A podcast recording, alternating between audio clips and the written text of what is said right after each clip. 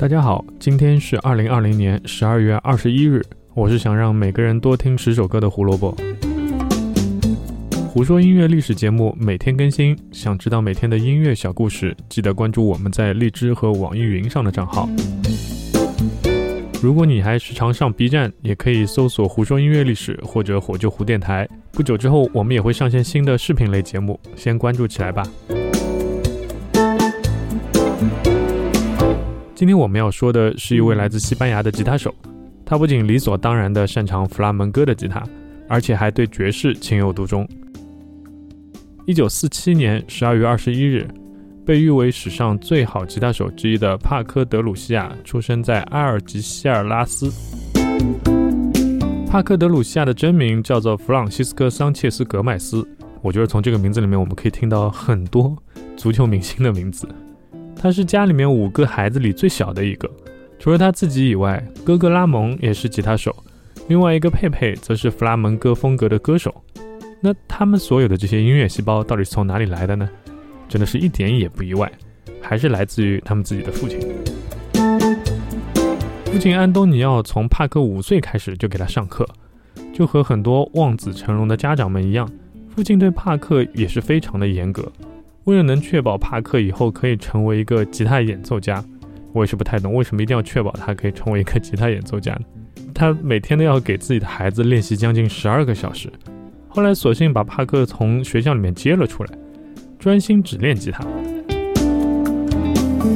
练过乐器的同学们都知道，除了训练以外，其实你想要更好的提高或者更快的提高，你需要对这个乐器有足够大的热情，而这个热情就来源于你对于音乐的热情，或者是你来源于你对于某一个偶像的热情。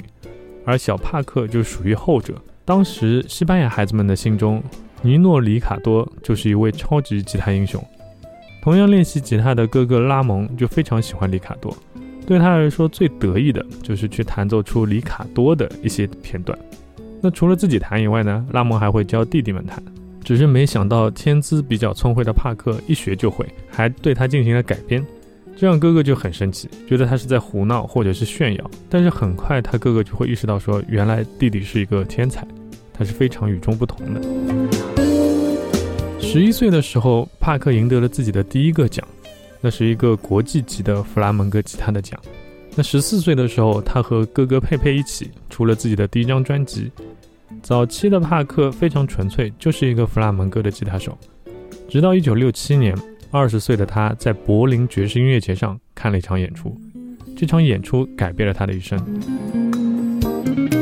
演出的乐手是被誉为爵士乐历史上最有影响力的乐手。Miles Davis，还有史上被录制作品最多，还有史上被录制作品数量仅次于 Duke Ellington 的爵士作曲家 Thelonious Monk。这场演出激发了帕克·德鲁西亚对于爵士乐的一生的痴迷，他开始在弗拉门戈的世界里面去找寻爵士乐的容身之处，直到1973年的第九张专辑让他一跃成为最知名的作曲家之一。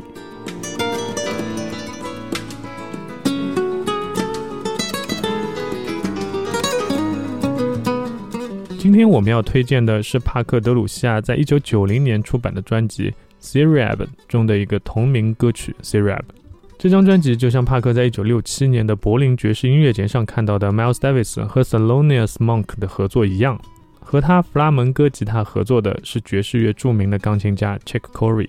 大家可以感受一下弗拉门戈的手弹技术和爵士乐混合以后的感觉。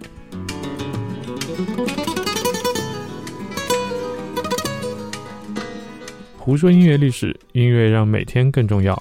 明天我们要说的是一个歌剧史上最强大的作曲家之一。你对歌剧如果没有兴趣也没关系，对音乐的小故事感兴趣就行。明天等你来听，拜拜。